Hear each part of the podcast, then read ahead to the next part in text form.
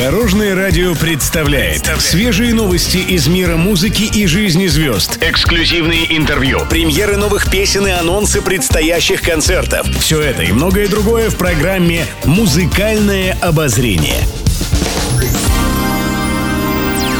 Добрый день. В студии Алена Арсентьева, и это программа «Музыкальное обозрение» на Дорожном радио пишет пресса. Олег Газманов в недавнем интервью рассказал, какими правилами он руководствуется по жизни. Когда я зол, не отвечаю. Когда я счастлив, не обещаю. Когда грустно и на душе пусто, пишу веселые песни. Когда мне весело, пишу грустные баллады. А когда устал или же не выспался, иду и спортом занимаюсь, отметил народный артист России. 22 июля певец отметил день рождения, ему исполнилось 72 года.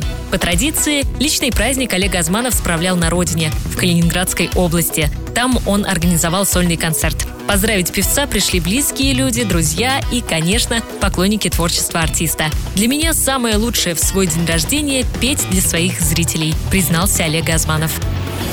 Музыкальное обозрение. Юлия Савичева в беседе с журналистами рассказала, почему она вернулась в бальные танцы. Ими она занималась ребенком с 7 до 15 лет. После большого перерыва в прошлом году певица снова увлеклась этим направлением. Савичева призналась, что мечтала поучаствовать в турнире, где профессионал стоит в паре с непрофессионалом. В прошлом году певица с партнером поставили три танца и участвовали в соревнованиях, где стали победителями. Сейчас артистка танцует с новым партнером, пара готовится по 10 различным направлениям и уже осенью примет участие в первом совместном турнире. Как отметила певица, танцы для нее – это вдохновение, своего рода отдушина. Также она добавила, что бальные танцы очень помогают переключиться, а еще это спорт для поддержания физической формы.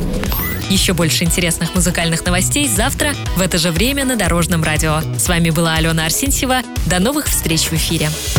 Будьте в курсе всех музыкальных событий. Слушайте «Музыкальное обозрение» каждый день в 15.30 только на Дорожном радио.